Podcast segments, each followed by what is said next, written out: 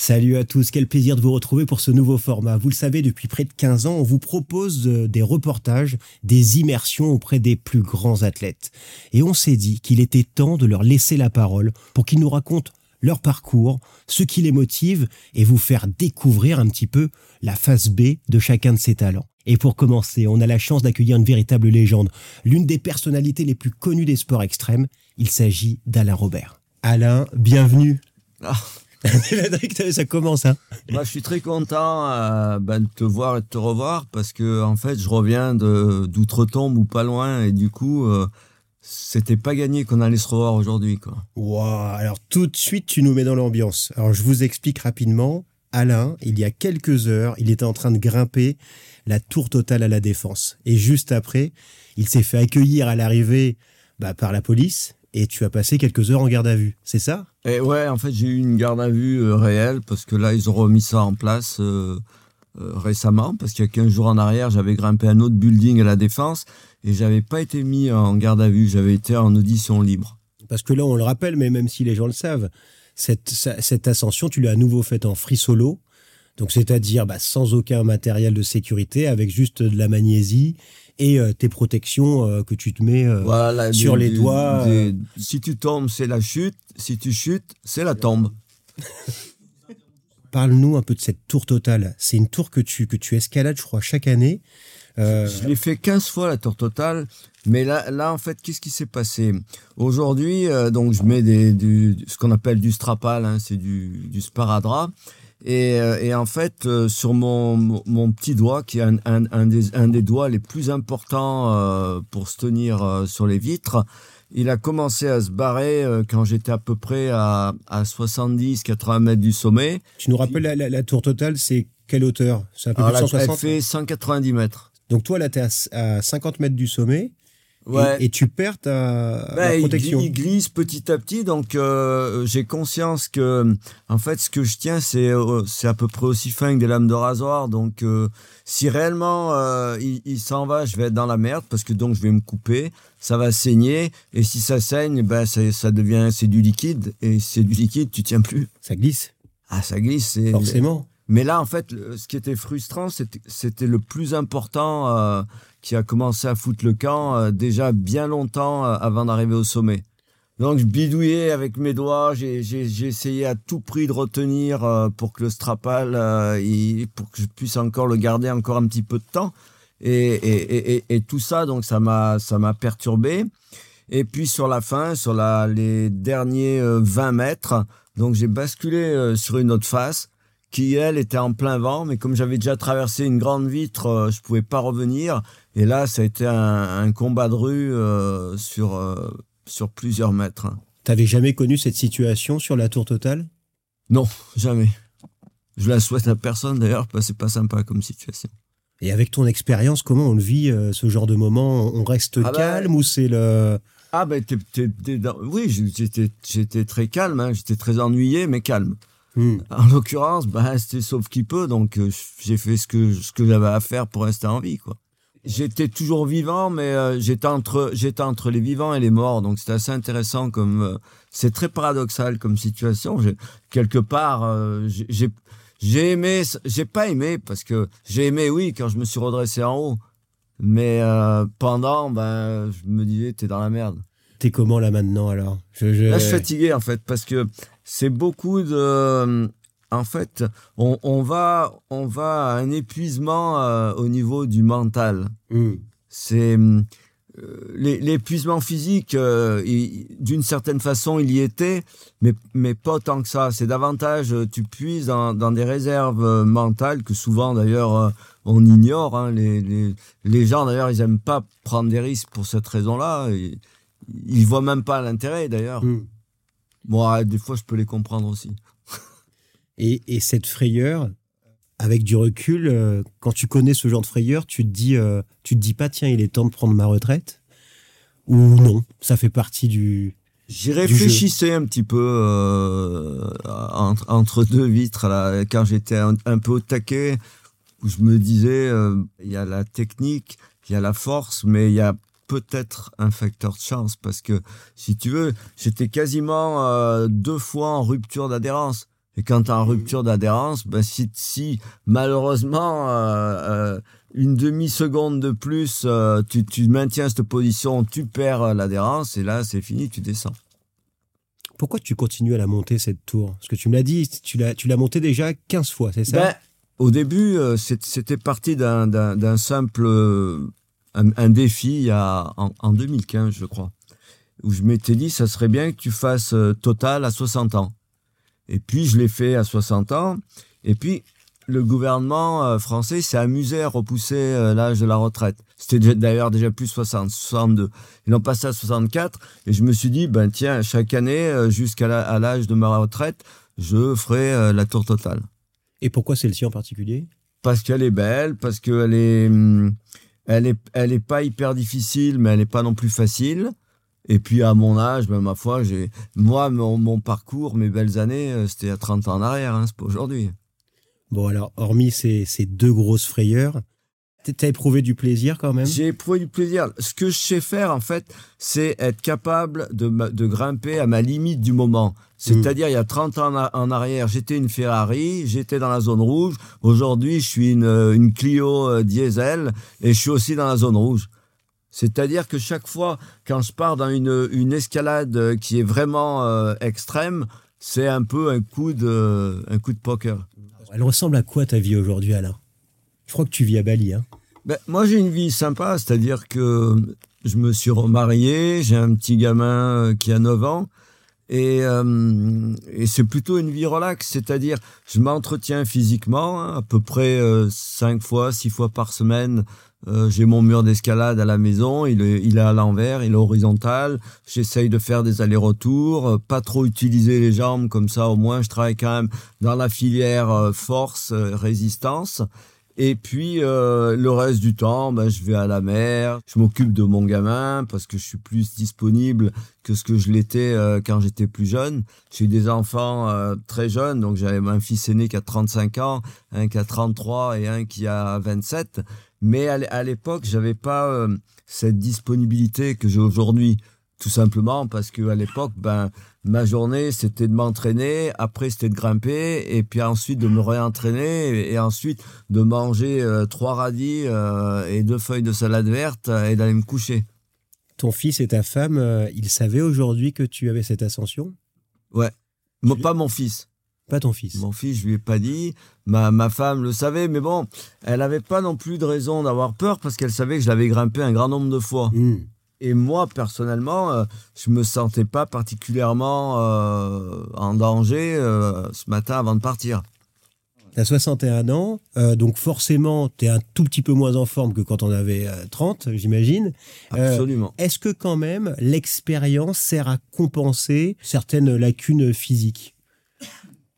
Probablement un petit peu, mais moi ce que je dirais, c'est que ma, ma, force à moi, c'est mon mental. C'est-à-dire que je, je, je me bats jusqu'à la mort, quoi.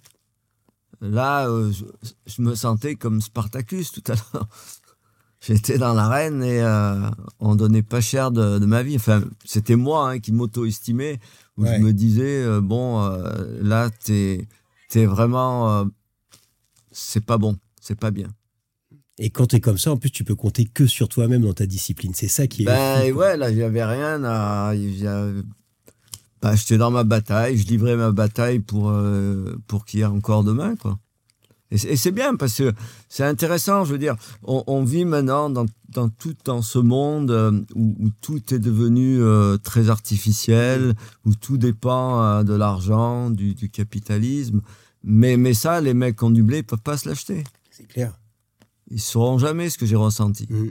Il y a beaucoup de gens, euh, ils ont besoin ils ont besoin d'artifice, euh, c'est de la coke, c'est toutes ces conneries. Euh. pour moi, en anglais, c'est cheap thrill. C'est de la merde. moi, finalement, c'est mon corps, il se crête de l'adrénaline, c'est fort, c'est puissant et c'est naturel. Tu essayes de transmettre ce message aussi de, Ah, moi, je, raconte un peu, j'essaye un petit peu de partager. Là, maintenant, je suis un peu sur les réseaux sociaux. Au début, j'aimais pas du tout. Et c'est vrai qu'on me pose beaucoup de questions et j'essaye un petit peu euh, de, Là, il y a des mecs, il y a un mec qui m'écrivait euh, la semaine dernière. Il me disait, Alain, j'avais un cancer. grâce à toi, j'ai lu ton livre et je suis guéri. Ça, c'est beau, Et ça. putain, quand un mec t'écrit ça, tu te dis, euh, j'ai réussi ma vie. Ouais, magnifique. Tu sais quoi, Alain On t'a ramené euh, aussi quelque chose. Regarde, une petite surprise. Une bouteille Oh fuck. de champagne. On va cacher la main. Mais je crois, alors si on te l'a ramené, c'est que je crois que tu as un amour inconditionnel pour le champagne. Et tu l'ouvres à de très nombreuses occasions, notamment quand tu réussis une, une ascension, non? Et oui, puis bah, en fait, c'est c'est ma façon à moi aussi de célébrer euh, la vie. hein, de...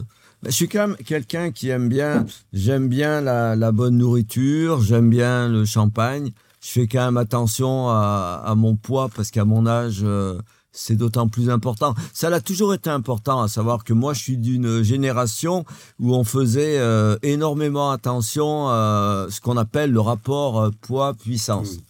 C'est-à-dire que plus on est léger, plus potentiellement on peut être fort. Aujourd'hui, ça l'est moins parce que aujourd'hui, les mecs, les, les, les, les, les mecs qui font des trucs très très durs en escalade en cordée, eux, ils ont vraiment besoin d'avoir de la viande, ils ont Mm. besoin d'avoir des, des muscles, des vrais biscottos euh, et, et pas comme on était euh, gaulé à l'époque, quoi.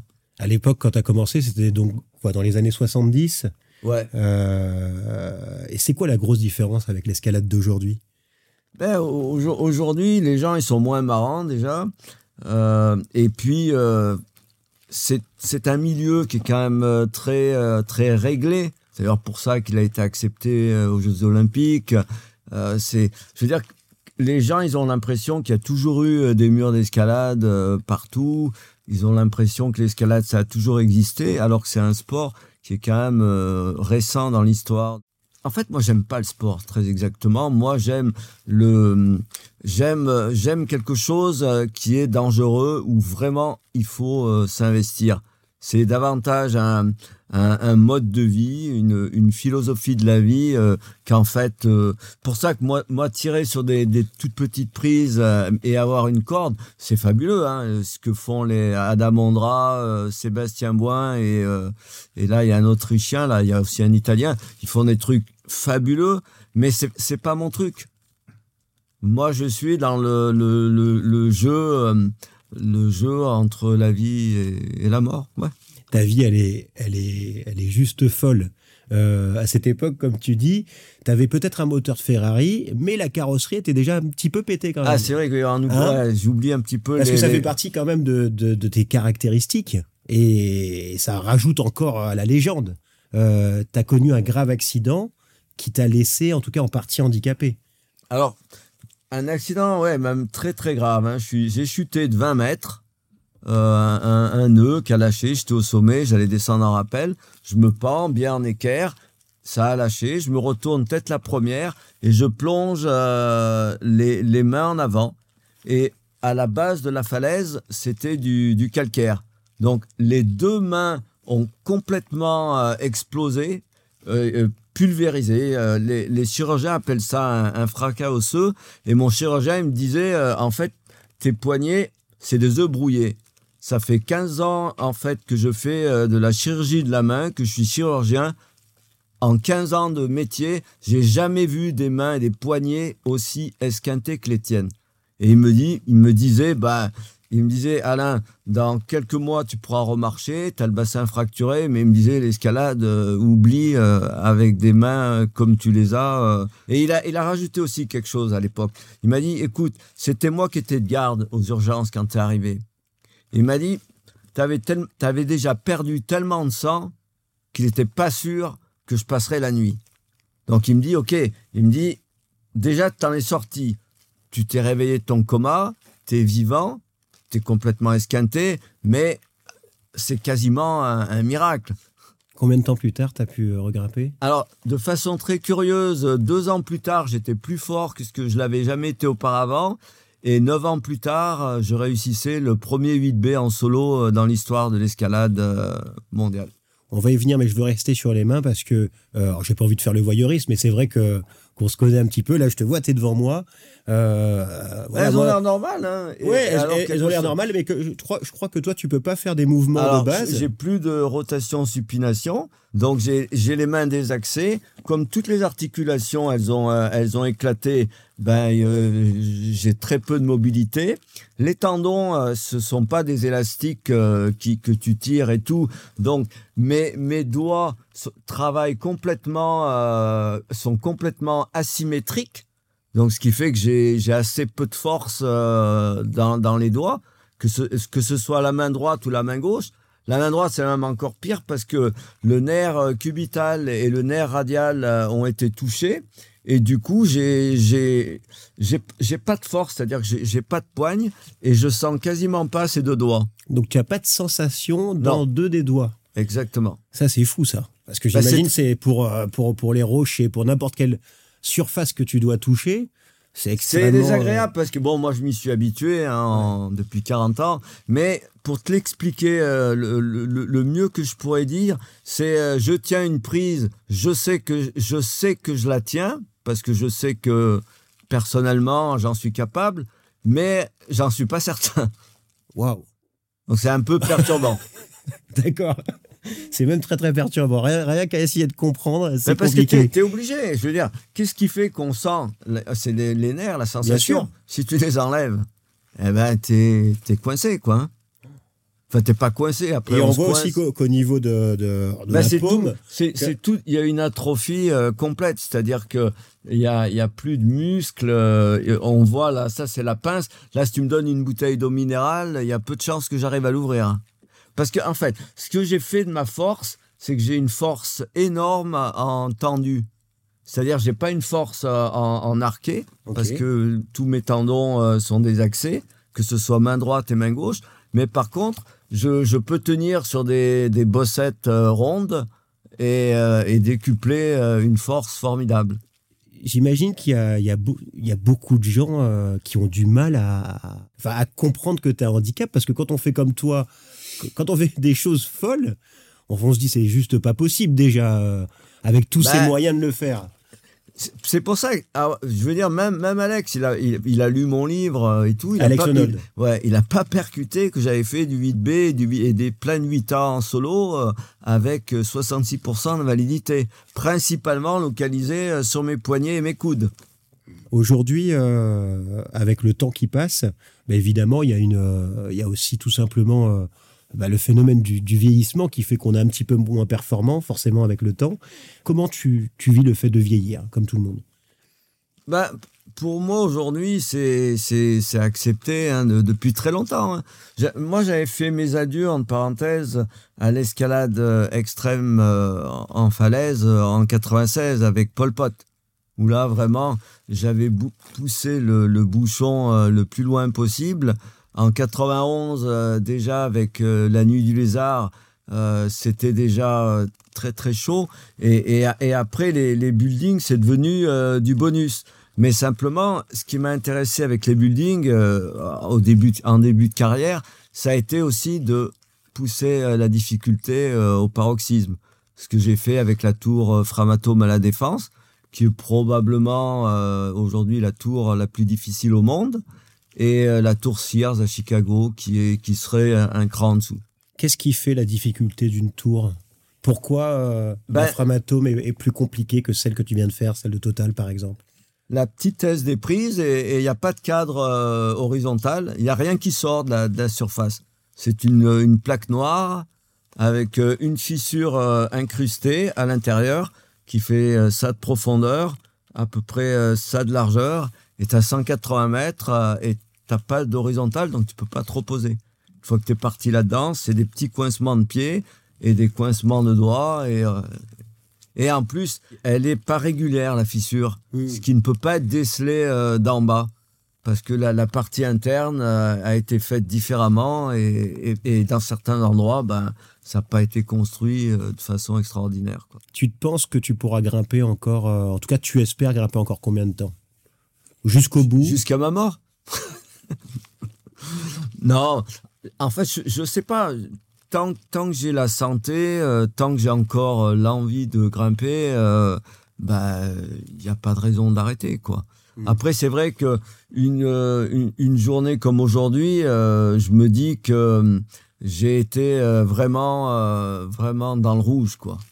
Parce que j'ai conscience que de, de- plus, tu, plus, plus tu passes de temps dans le rouge, moins de chances tu as de, de continuer à rester en vie. Est-ce que ce que tu fais avec le free solo, est-ce que tu on le retrouve dans d'autres aspects de ta vie? Je te dis une connerie, est-ce que tu vas, je sais pas, au casino, tu te dis, tu sais quoi, moi je mise euh, tout, là maintenant. Non, contraire. Est-ce que, je roule, est-ce que tu roules super vite sur l'autoroute? Tu tiens pas compte de, de, de, de- de- de- des limitations de vitesse? Non, non, sur l'autoroute, euh, il y, a- il y a des radars. Mais en montagne, ça va. Je suis un, gars quand même qui est relativement, euh, relativement calme. hein. J'aime bien lire, j'aime bien. Je m'intéresse euh, énormément aujourd'hui à, la géopolitique euh, mondiale. Donc tous les jours, je me fais mes deux heures, deux trois heures de, de médias indépendants, hi- histoire de voir un petit peu ce qui se passe sur la planète au lieu d'avaler toutes les conneries que nous racontent les médias mainstream. Et, ça, c'est très intéressant parce que pour moi, c'est une grande découverte. Ce discours, il est, c'est pas un discours qu'on a spécialement l'habitude d'entendre. En tout cas, c'est un discours qu'on peut appeler un peu d'anticonformiste, même s'il y en a beaucoup qui le pensent aussi. Euh, à travers ta, ta personnalité et ton look, euh, tu, tu sors un peu du cadre. Euh, Qu'est-ce qui fait justement que t'as, enfin, t'as toujours été comme ça depuis enfant? T'as ce côté anticonformiste? J'aime bien. J'ai pas envie de. Ça vient de la famille, ça vient d'où? Non, là, surtout pas ma, ma famille. Alors, pour faire plus conformiste. Enfin, pas mes frères et sœurs. Mais euh, mon, mon père et ma mère, euh, s'ils avaient pu euh, se fondre, être transparents dans le paysage, c'était l'idéal. Et donc, c'était quoi Un peu par opposition pour Bah, que... L'opposition, un, un petit peu parentale, probablement au début. Après, c'est que j'ai quand même réalisé très rapidement que le capitalisme, c'était une façon, on ratissait large. C'est-à-dire que on tombe dans la connerie euh, quand on va à l'école, euh, on, rentre à la maison, on dit Ah, pas, tu peux pas m'acheter les mêmes chaussures que mon pote. euh, on veut tous la même chose. Ils disent, regarde les téléphones, euh, ils en font euh, tous les trois mois, tous les, ordinateurs c'est pareil, les télés c'est pareil. Euh, avant quand j'allais acheter, j'allais faire mes courses, tu trouvais un paquet de chips. Aujourd'hui tu trouves deux, deux linéaires de, de 40 mètres de paquets de chips, 250 yaourts. on, est, on est dans un monde de, de surconsommation qui, qui, qui frôle le ridicule. Ça, c'est une conscience qui t'est venue assez vite, j'imagine, notamment grâce à l'escalade. Parce que c'est vrai, quand on commence l'escalade euh, à la période où tu l'as commencé, tu le disais, il n'y avait pas de mur d'escalade, c'était une discipline qui n'était pas, euh, elle n'avait pas encore mainstream aujourd'hui, mais on peut dire que les gens, ils savent ce que c'est que l'escalade. Il n'y avait pas que ça, si tu veux. Moi, j'avais pas d'argent et euh, j'avais pas, euh, j'étais pas né avec une cuillère en argent, donc du coup, euh, bah, tu, tu réalises qu'en fait, tu peux vivre avec pas grand chose. Je veux dire, tu travailles un mois et puis euh, avec ce que tu as gagné pendant un mois, euh, tu peux faire euh, neuf mois de vacances et grimper tous les jours. Après, c'est, c'est les, c'est, c'est quels sont tes besoins? Hmm. de quoi j'avais besoin? J'avais besoin de grimper. Est-ce que ça coûtait cher de grimper? Non. Donc, tu y arrives? T'as commencé à en vivre à partir de quand euh? Euh, alors, j'ai commencé à en vivre euh, en 94, quand je suis vraiment passé sur les buildings. Ah, donc c'est. Donc Oui, mais plus tard, parce que a- alors, a- a- avant, même si je travaillais, je travaillais très très peu. Moi, j'étais dans la logique que travailler, c'était une souffrance. Donc, moi, je voulais être le plus possible libre. on va se refaire juste un petit, un petit rewind. Quand t'es enfant, tu découvres un film, c'est un film d'Henri Troya, sur euh, un accident, je crois, d'avion, non euh, Ouais, c'est ça. C'est un avion qui vient d'Inde, qui s'écrase près du sommet du Mont Blanc. Deux frères guides de haute montagne partent euh, à la recherche de survivants. Et, là, donc, j'ai vu grimper, c'était Spencer Tracy, donc c'était en 1952 que le film a été tourné, donc c'était pas vraiment des effets spéciaux. Et pendant, ça m'a fasciné. Ça m'a donné envie de devenir un jour un grimpeur. Et tu commences après le film ou non? Non, parce que après, après le film, il y a eu une grosse déconvenue. Euh, ma première expérience avec le vide, je l'ai faite euh, dans la voiture de mes parents. Ils habitaient Lyon. On partait en vacances à Toulouse. Et puis, euh, bon, l'autoroute au début. Et puis en route, mon père a décidé de couper par les gorges du Tarn. Et en fait, j'étais terrifié. Je voyais des, précipices euh, à droite, à gauche, alors que c'est ridicule, les gorges du Tarn, c'est tout petit. Mais à, l'époque, avec mes yeux d'enfant, j'avais l'impression euh, que la voiture allait, allait, elle allait être avalée par le précipice euh, à n'importe quel moment. Et c'était absolument horrible. Et quand tu découvres l'escalade, donc on est, c'est quand? Alors du, du temps s'est écoulé. Et j'avais jamais quand même abandonné euh, l'idée euh, de faire de l'escalade un jour. Parce qu'en fait, l'idée première hein, dans ma vie, c'était de devenir courageux.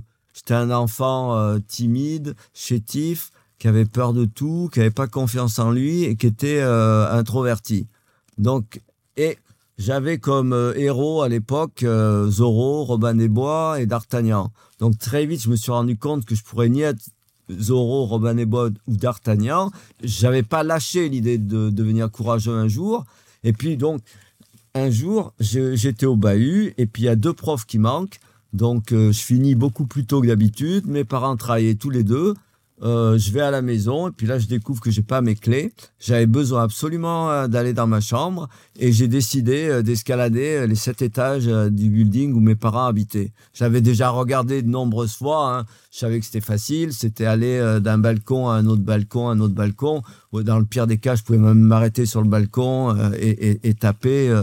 Et donc voilà. Et là, tu étais tout seul et tu le fais. Voilà, donc c'est pour moi c'était c'était déjà extraordinaire parce que là on est euh, c'est pas de la fiction mais quasiment pour moi ça en est. C'est je veux dire euh, de, de, de, de, ce petit gamin euh, qui était terrifié dans la voiture de son père deux ans ou trois ans plus tard qui ose grimper sept étages sans corde c'est ben, j'étais quelque part ça y est j'étais Zorro. C'était là, c'est l'une de tes ascensions les plus marquantes, celle-ci. Ouais, parce que en fait, c'est le, c'est le, c'est le début, c'est le, c'est le, c'est le déclic, c'est ce qui déclenche, c'est ce qui fait qu'aujourd'hui, je fais encore le con sur les buildings. Et comment, comment s'est passée cette transition, euh, on va dire escalade classique avec euh, évidemment toute la sécurité qui va autour, au free solo? Ben en fait, j'ai quasiment toujours grimpé en free solo, très très jeune parce que c'était le, Est-ce que tu faisais du bloc avant ou euh, ben, je grimpais avec avec un pote à moi. Euh, faut, faut, voir qu'on est euh, on est dans les dans les années 70. L'escalade, ça n'existe pas. on en parle un peu probablement à Fontainebleau, un peu à Chamonix, dans les écrins. Mais pour moi qui habitais Valence, donc c'est tout ce qu'on savait de l'escalade. Et donc je me suis inscrit au scout. Et là, j'ai rencontré un mec, Pierre Jamet, qui, qui lui aussi avait envie de grimper. Donc on s'est lancé là-dedans, on n'y connaissait euh, pas plus l'un que l'autre en escalade. On a acheté à l'époque, je me rappelle, le bouquin de, de, Gaston Rébuffat, Glace, Neige et Rock, où il y avait tout un tas de techniques qui étaient euh, expliquées. Et puis euh, on, s'en est servi un petit peu de... de c'est un petit peu comme ça qu'on a découvert l'escalade. Puis très vite, on s'est mis à grimper sans corde parce que on trouvait que c'était bien de grimper sans corde. Quoi. Et il y avait déjà d'autres euh, pratiquants qui le faisaient sans corde? Il y avait déjà Non, non, pas à cette époque. C'était pas du tout. De toute façon, on, on connaissait aucun grimpeur, hein, ni l'un ni l'autre. D'accord. Il n'y avait pas de grimpeur chez nous.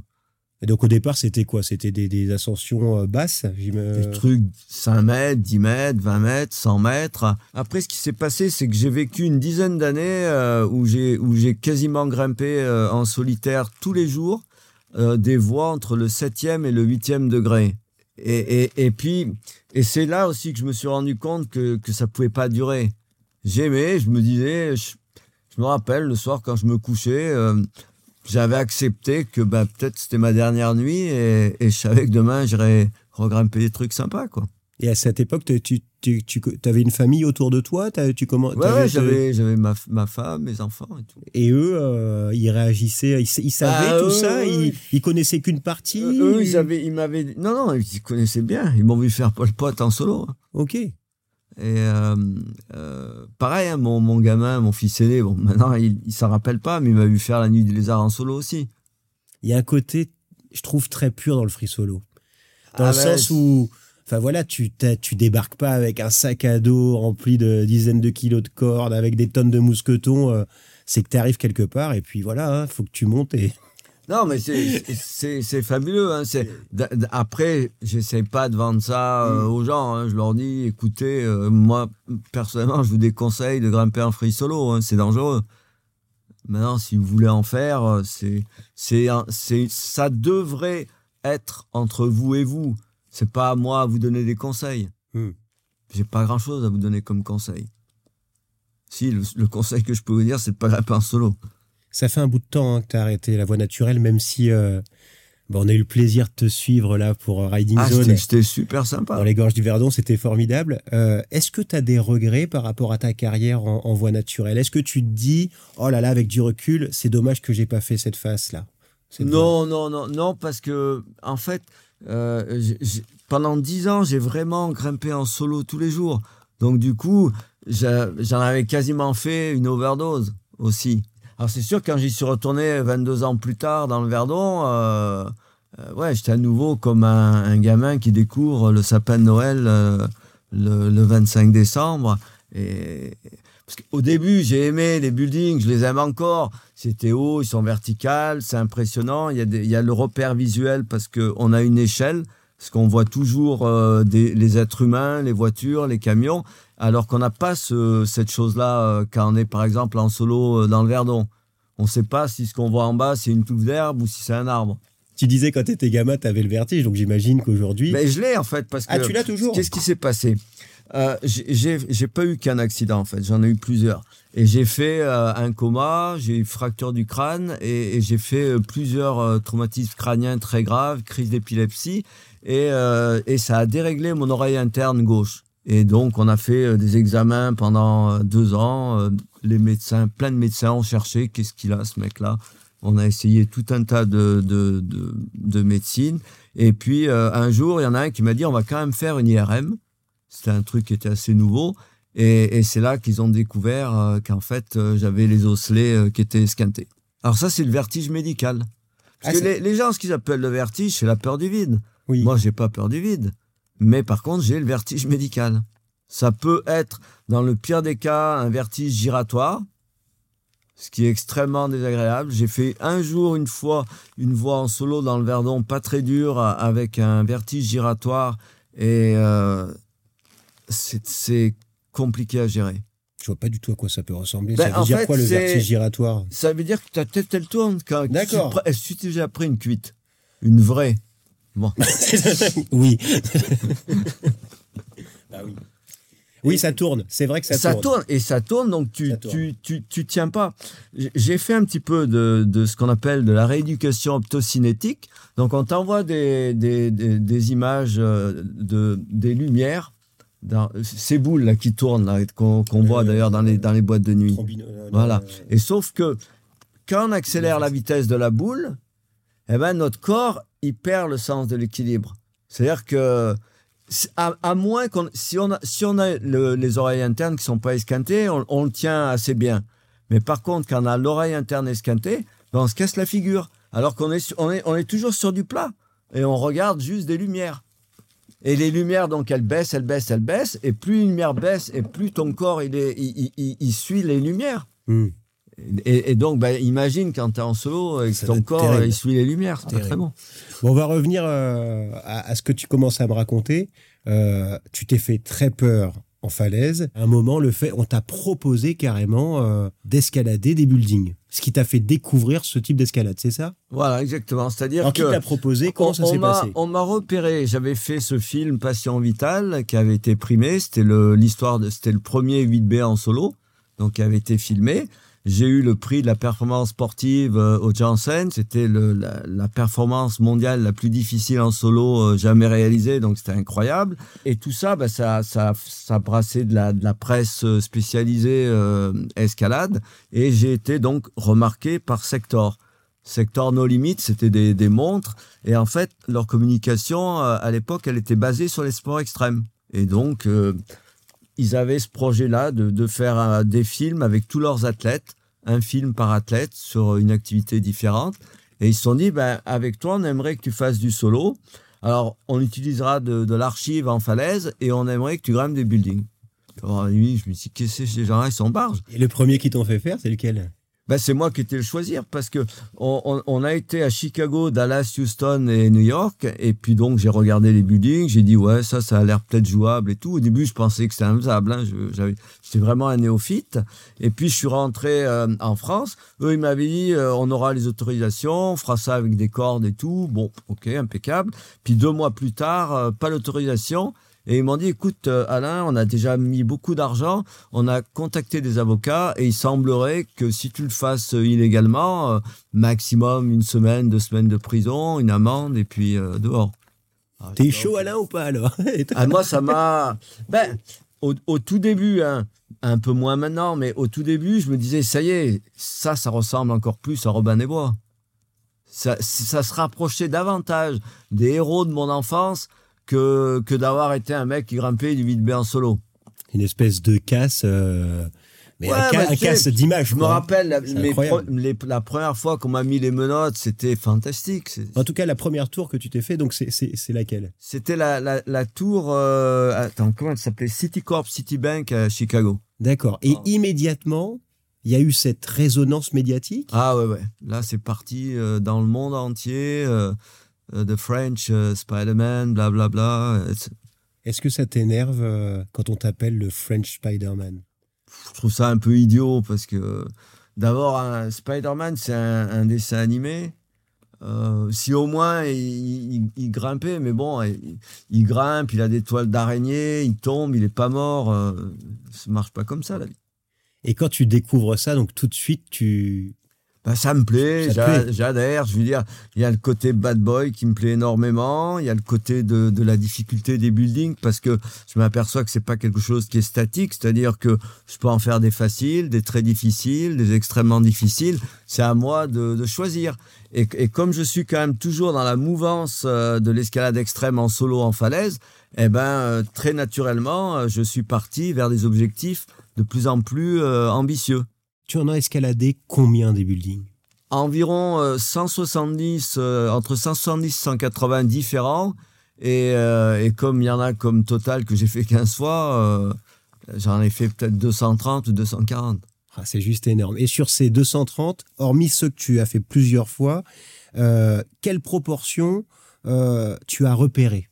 Enfin, moi, ce qui m'intéresse, c'est de savoir comment on fait pour repérer et, vérifier si, si tout tient bien sur l'ensemble des 150 mètres à grimper. Comment ça se passe On ne peut pas réellement. C'est un petit peu ce qui fait la différence avec. Là, je suis pote avec euh, Alexis Lando. Euh, j'étais pote avec Léo, mais là, je le vois moins. Mais bon, eux, eux, ils ont eu une démarche différente. C'est-à-dire, ils ont vite compris que les buildings, c'est rectiligne. Donc, euh, ils allaient. Ils disaient, OK, on se démerde un petit peu en escalade je vais aller voir euh, la, tour, euh, la tour totale, je vais grimper euh, trois vitres, donc sans qu'on me voit, redescendre, je m'arrête juste à ça du sol, je refais trois vitres, et, et il calculait, il disait, OK, il y a 170 vitres, ben, le jour où j'arriverai à en faire 220, j'estime que j'ai de la marge. mais ça, c'est eux. Toi, comment tu fais, toi? Ah ben moi, je regardais et puis je me disais, OK, parce que moi, je viens, moi, je viens du milieu de, du, du, du rocher, c'est-à-dire que j'avais une, j'avais une, une facilité euh, à, à, lire et les buildings étaient hyper faciles à lire. Donc, j'avais pas besoin de m'y entraîner dessus parce que euh, c'était des prises crochetantes. C'était pour moi euh, évident que j'avais pas besoin d'essayer, qu'il n'y aurait aucune surprise c'est quoi les faux tu t'es fait le plus peur? Alors, tu me disais tout à l'heure, aujourd'hui, tu t'es fait très peur. Il y, euh, y, a eu sur Framatome parce que, ben, parce que j'étais complètement cassé, parce que après, euh, après 40 mètres d'escalade à peu près, ben, je me suis dit, OK, ça va pas faire. J'ai essayé de descendre, j'ai descendu 50 cm et j'ai compris que je pouvais pas. Et du coup, euh, ben, je me suis battu pour terminer il y a eu un rétrécissement de la fissure à la moitié de, de, de, l'escalade. Et euh, comme je disais, comme je le dis à tout le monde, si j'avais su ça au grand, jamais, jamais j'aurais fait cette escalade en solo, jamais. Après, bah, es là, c'est la vie ou la mort, donc bah, tu choisis la vie. Tu fais avec. Bah, tu es dans l'urgence de, de, sauver tes miches. Ah, c'est complètement fou à chaque fois. Donc plus de 230 Ouais, en fait, c'est énorme, c'est 30 ans de... Là, j'ai lancé enfin un système de cotation de difficulté. Dans mon échelle de difficulté aujourd'hui, de 1 à 10, avec euh, Framatome qui est 10, Montparnasse c'est 4. Donc c'est pas si compliqué. C'est une escalade assez facile. Parce que ce qui s'est passé, c'est que je me suis rendu compte que la, la technologie euh, des caméras avait tellement évolué avec les GoPro, avec les drones, et du coup, sur les réseaux sociaux, moi, je postais euh, des, images de buildings que j'ai grimpé il y a 30 ans. Je faisais 50 000 vues. Et des potes euh, comme Alexis, lui, il faisait, il faisait 100 millions de vues.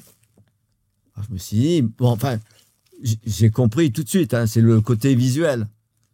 Aujourd'hui, les, les, le meilleur angle en escalade, c'est l'angle vu dessus. Donc on l'a avec le drone, on l'a avec la GoPro. Moi, je suis d'une génération, ça n'existait pas. Euh, si t'as pas un drone et une GoPro aujourd'hui, quand tu fais une escalade, euh, t'as pas de résultat. Ça, c'est un petit regret, ça, de ne pas avoir eu les moyens de bien mettre en image les choses ou pas spécialement? Peut-être pour toutes mes ascensions en huitième degré en solo, euh, j'aurais aimé ouais, avoir des belles images. Mais enfin, je me suis rendu compte qu'on pouvait faire euh, des images aussi extraordinaires dans du CISA euh, quand on a bossé ensemble euh, l'année dernière, où je me suis dit, finalement, ces nouvelles images, elles font craquer plus de gens que mes images d'il y a 30 ans, alors que je suis vraiment dans des voies super dures. Alors, quelles sont les images qui t'ont impressionné, toi, ces dernières années en escalade? Pas grand-chose, en définitive. Hein. Pas grand-chose parce que ce qu'a fait Alex à, Yosemite euh, en faisant freerider en solo, c'est euh, par rapport à sa réalisation, c'est impressionnant. Mais, euh, mais il a passé trois ans à travailler la voix. Il connaissait toutes les prises et, la longueur la plus dure, c'est pas très dur, c'est 7C et c'est d'assez bonne prise. C'est une voie qui fait environ comme enfin fait 900 mètres. Fait, 900 mais, mètres. Mais voilà, mais bon, c'est pas un building, c'est-à-dire oui, les, les, gens ils comprennent pas. Tu regardes il y, a des, y a des sections énormes où tu grimpes en courant quasiment. Moi, je voulais faire El Capitan en solo euh, à une époque où il n'y avait pas de voie facile. Freerider n'existait pas. Donc les voies qui existaient, euh, qui étaient faisables à l'époque euh, en solo, c'était du, du, du 8B et, euh, et, voilà. Et donc, moi, j'en avais parlé avec euh, Linil, euh, qui était une, une, une, grande spécialiste euh, de Yosemite. Elle avait grimpé en, en libre le, le, nose. Donc, en libre, ça veut dire qu'elle elle utilise la roche, mais elle, elle s'assure quand même. Mmh. Et elle me disait, elle me disait, Alain, peut-être que tu arriveras à faire Great Roof, c'est-à-dire c'est le, le grand toit. Elle me dit, c'est bien, tu as, as, des petits doigts comme moi, donc euh, on peut quand même coincer les doigts. Mais elle me disait, au-dessus, il y a un dièdre inversé où il faut se retourner euh, face au vide. Et ça, c'est super dur. Et ça, ça a été même recoté à la hausse. C'est-à-dire que c'est même côté 8B+, maintenant. Donc, voilà, voilà ce qu'il y avait pour moi à l'époque en solo. Donc, euh, c'était totalement impossible. Et c'est tombé aussi à cette période de transition escalade en free solo en rocher et l'escalade sur les buildings. Bon alors cette vie-là, complètement folle, où tu as pris des risques, où euh, tu as pris, j'imagine aussi, tu t'es créé énormément de bonheur et tu as eu des expériences ouais. incroyables, des arrestations partout, des voyages dans le monde entier, euh, cette vie de, de liberté, est-ce que quand même euh, elle a des côtés négatifs? Ben oui, le prix à payer, c'est qu'il faut être égoïste. Euh, je me suis peut-être probablement pas occupé aussi bien que ce que j'aurais dû le faire de mes enfants en fait, c'est le prix à payer de. Donc ça, c'est les regrets. C'est c'est aussi peut-être de découvrir tardivement que le, courage, c'était pas c'était pas tant d'aller se mettre euh, au taquet, au carton et peut-être de mourir, mais que être courageux, c'était plus des, des personnes comme euh, l'abbé Pierre, euh, sœur Emmanuel, mère Teresa. Pour moi, c'est, en tout cas, si j'avais à, à, à, à choisir aujourd'hui, euh, c'est ça le courage ultime. C'est pas de faire le con euh, en solo sur les buildings, sur les rochers. C'est-à-dire d'aller au bout de ses convictions, de dédier bah, sa de, vie à une cause. C'est ouais, c'est de, de c'est d'aimer les gens, d'aimer d'aimer l'être humain, de d'essayer de, je veux dire les, les gens qui rentrent des plus grands euh, bidonvilles en Inde, ils, ils restent pas insensibles. Après, quand tu es dans, ancré dans la société euh, occidentale, euh, européenne, française, les, les, gens se plaignent beaucoup, mais ils, ils, ils, voyagent pas beaucoup, ils ont très peu d'idées. Aujourd'hui, tu habites à Bali. Euh, c'est un rapport très particulier, notamment à la religion, avec toutes ces fêtes pour, pour tout. Et toi, on peut dire que tu as tutoyé des choses?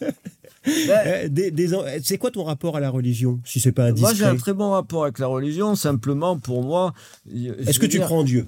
Ou je crois en Dieu, mais je crois en, un Dieu monothéiste que certains appellent euh, Yahweh, d'autres l'appellent euh, Allah, d'autres. Pour moi, il y a un Dieu, voilà, point barre. Et ça, cette croyance, elle t'est venue au fil du temps eh ben, C'est en fait en, regardant, en, fait, c'est plus en regardant la nature. Où j'ai regardé les choses et, et, j'ai vu des trucs et, et, je me suis dit tout ça c'est pas c'est pas juste un truc c'est pas une boule qui est née comme ça. Je veux dire la chance d'abord qu'il y ait euh, un jour euh, de la vie sur Terre, elle était de 0,00000 euh, là-bas. Hmm. Dans tous tes voyages, est-ce que tu as remarqué une différence de, de perception de tes performances en fonction des, des pays? Est-ce que en France, il y a un tel regard, en Indonésie, un autre regard, au Japon, un autre regard? Ou non, ça reste universel? Ce que tu fais, est universellement reconnu comme. Euh, ouais, ça bluffe tout le monde. Ça bluffe tout le monde. Ça bluffe tout le monde. Tout continent confondu. Non, ça, ça aussi, bon, je ne veux pas cracher dans la soupe, c'est pas désagréable. C'est vrai que les gens me disent, euh, ben, mais j'ai jamais grimpé pour être fameux. J'ai grimpé pendant 10 ans en solo, du 7 et du 8 tout seul. Il y avait des fois mon chien. Donc, euh, je, je, grimpe, j'ai grimpé, je grimperai. Et il y a, quelque chose que, la dernière fois tu m'as raconté, mais euh, en fait, dans ce que tu fais, dans, l'escalade de, building, il n'y a pas de défraction. Euh, tu ne pénètres, tu pénètres pas à l'intérieur du building. Euh, et ça, c'est quelque chose où vous êtes un peu pris la tête sur le plan juridique pour réussir à, à globalement à, à pas euh, à pas passer toute ta vie en prison quoi tu vois. Oui, est-ce que tu peux nous dire un petit mot là-dessus euh, qu'est-ce qui fait que c'est pas c'est pas c'est plus compliqué que ça parce que chaque pays euh, est souverain et, chacun décide de si c'est un crime ou si ça n'en est pas un. En, Chine on m'a dit c'est pas un crime on a quand même mis en prison et on m'a interdit territoire pendant cinq ans même si après on m'a fait revenir, on, a fait ma statue en Chine, j'ai grimpé une paroi en rocher euh, très surplombante sur 200 mètres. Il y a des mecs qui avaient, euh, le gouvernement de la province du Hunan avait prévu que je grimpe euh, sur leur site qui est au, patrimoine mondial à l'UNESCO. Et, donc, d'un seul coup, ils ont découvert, catastrophé, que j'avais une interdiction de 5 années d'aller en Chine. Donc, ils ont été payés des pots de vin à Pékin et, et je suis rentré en Chine. Aujourd'hui, tu as fini, as fini en garde à vue, comme souvent. Mais est-ce que tu as l'impression que les gens désormais se tendent et qu'on laisse moins de liberté euh, Enfin, que c'est, plus dur à faire que dans les années. Tout, euh, à l'heure, là, j'ai été touché par un, mec, euh, inspecteur. il, m'a, il a dit écoute, il a parlé à son supérieur, il a dit, il a dit c'est la dernière fois que je mets ce mec en garde à vue. La dernière fois. Il a dit c'est pas normal qu'on foute ce mec en garde à vue. Il t'a expliqué pourquoi? Ah ben lui, lui, lui, m'a dit, mais t'as rien fait, t'as pas commis un crime, ça fait 30 ans que t'es sur la défense, euh, je veux dire, t'es un héros, t'es pas, pourquoi on te foutrait en garde à vue? J'ai trouvé ça extraordinaire. C'est quoi la période la plus longue que tu es passé en, prison? C'est rien, c'est 8-9 jours, hein, c'est des bricoles. Je veux dire, c'est jamais, on n'est jamais quand même dans de la grosse euh, délinquance. J'aurais pu passer plusieurs fois un an et puis j'ai eu, j'ai eu du bol. Euh, en Malaisie, en fait, c'est un, un ami du roi de Malaisie euh, qui, était, qui était très intrigué par ce que j'avais fait et qui en a parlé au roi. Et le roi de Malaisie, ben, il a souhaité me faire sortir et puis on m'a fait sortir. Puis après, j'étais reçu au palais. Et c'était un truc extraordinaire. C'était en 1997. J'ai vécu des trucs assez phénoménaux. Qu'est-ce que tu essayes de, transmettre à tes enfants? Ben moi, de, de, réussir leur vie, c'est-à-dire euh, d'avoir d'abord des rêves et, et, de viser euh, ces rêves. C'est ça la priorité. Hmm pas de pas de se laisser trop embarquer euh, dans le système parce que plus on avance dans le temps euh, et, plus la société euh, devient facile et à la fois compliquée parce que elle, est uniquement reliée à, l'argent et au, et, au matériel. Et ça, c'est pas intéressant. Avec tout ce parcours de vie, qu'est-ce que ça t'a appris, le fait de faire toutes ces ascensions, de frôler autant de fois euh, le danger, et de faire autant de rencontres Euh, Pas grand-chose, en fait. À mon avis, tout est devant. On saura en temps et en heure, je sais pas. Est-ce que tu te sens bien dans ta peau? Est-ce que tu es Ah, moi, je suis très euh heureux. Si tu veux, si je meurs demain, euh, j'ai- il faut durer un peu quand même. Mais euh, j'ai fait tellement de choses que j'ai un parcours de vie qui, pour moi, ça ressemble étrangement à ce que je voulais faire. Ouais, Si c'était à refaire, il y aurait peu de variantes. si on pose la question au petit Alain, là, qui a 10 ans, même pas, euh, euh, est-ce que il aurait imaginé faire Ah ça? non, non, vraiment, au grand jamais. hein. C'est, là que c'est, très intéressant parce que j'ai, découvert qu'on est, euh, on, on peut se construire euh, notre vie de rêve à nous-mêmes. Hmm. Après, il y en a plein qui ont pas, beaucoup de gens qui n'ont pas de volonté. Mais, et, je peux les comprendre aussi. Il y en a qui me disent que tu fais, ça sert à rien. Il n'y a rien qui sert à rien. Qu'est-ce qui sert à quelque chose? On a besoin de, manger, de dormir, euh, de boire, de procréer. Et voilà. On arrive ces trois choses-là, ou quatre, euh, on n'a pas besoin d'autre chose. Arrête, du coup, tu vas pas me dire que parce que toi tu regardes euh, Netflix euh, ou que tu as une Lamborghini, euh, euh, tu as atteint les sommets, tu as atteint les sommets de la connerie. On va revenir à toi, est-ce qu'à Grimpeur, il y a récemment, il y a le magazine Grimper qui a sorti un très beau papier sur toi.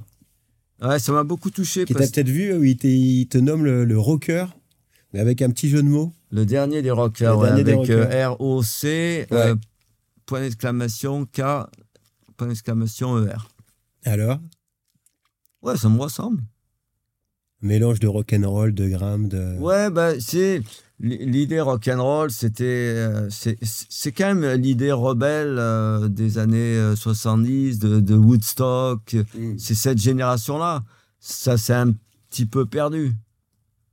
Après, maintenant, aujourd'hui, on est plus rangé des bécanes. La société est, cadrée. euh, on nous vend de la vie sans danger. euh, mais, pour qu'il n'y ait pas de danger, il faut acheter des assurances parce que sinon elle est dangereuse. Donc voilà, on est dans la surenchère. Tu as une assurance pour tout, puis y compris pour ta mort. hein. C'est quoi le meilleur conseil que tu donnerais à, à un jeune aujourd'hui, là? De ne pas souscrire à l'assurance pour la Ça sert à rien. Non, bah, que- que- je- que- moi, je dirais aux, aux jeunes, ben, les mecs, euh, allez-y, foncez. Je veux dire, s'il y a un truc qui vous branche, foncez. Il n'y a pas de, il n'y a pas de mauvais parcours, à mon avis. Moi, ça a été l'escalade, c'est l'escalade. Euh, ça peut être, j'en sais rien, le cinéma, ça peut être de, de faire de la natation, de, skier, de, lire tous les philosophes de la Terre, j'en sais rien. Il y a, le, le, le sujet, il est énorme. C'est de vivre la vie qu'on a envie de vivre.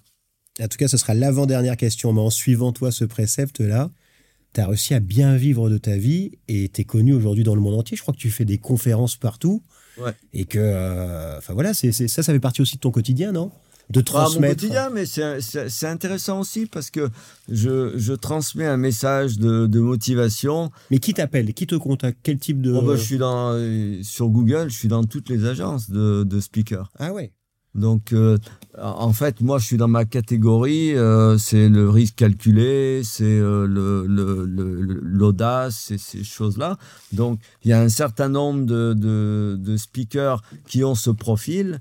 Et puis après, ben, tu as des séminaires, t'as- ça peut être des banques, des assurances, des fonds de pension, des, et puis ils te contactent et puis, puis tu vas parler. Quoi. Et tu vas rencontrer leurs équipes pour leur Bah, transmettre. tu, euh, voilà, tu, Ouais. tu vas leur vendre, je leur vends ma vie, j'établis des parallèles, je leur explique un petit peu des choses que j'ai vécues et de leur dire, ben voilà, vous, dans votre vie, vous pouvez l'appliquer euh, de façon euh, dif- différente, mais, mais sur le fond, c'est les mêmes valeurs. En fait, c'est ça, c'est d'expliquer. C'est vrai que les, les, les gens, ils, ils vivent leur vie par procuration. Ils, ils rêvent de ce que les autres ont. Alors que moi, je pars du principe que au lieu de rêver sa vie, il vaut mieux vivre ses rêves. Alors en tout cas, un grand merci d'avoir pris ce temps pour nous, pour Riding Zone. Euh, tout à l'heure, tu disais que euh, voilà, il n'y a pas beaucoup de choses qui ont du sens, mais pour nous, en tout cas dans, à Riding Zone, c'est vrai que c'est grâce à des athlètes comme toi qu'on rêve et qu'on a envie de continuer.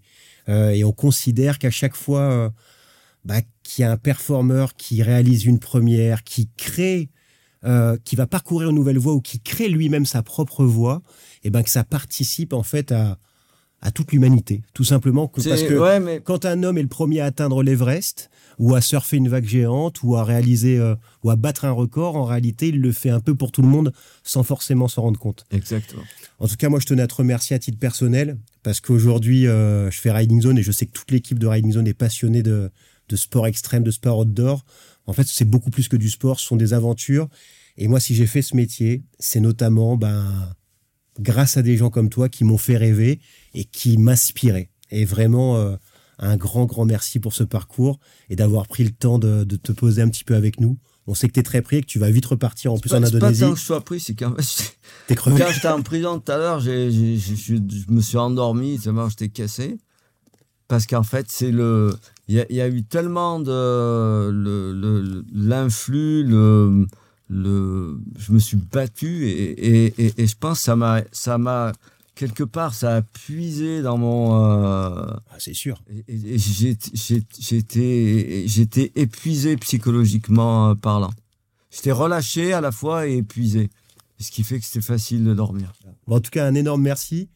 Bah, ça m'a fait très plaisir. Hein. J'ai vraiment, j'ai, beaucoup aimé toutes les questions et tout. C'est ça tient debout, ça tient la route. Bon bah super. Et bah donc merci à toute l'équipe de Riding Zone. Puis on se retrouve très vite pour, euh, on l'espère, un nouvel entretien avec une légende. Merci à toi. Bah, en tout cas, très content euh, de t'avoir revu. Hein. C'était pas gagné un talent.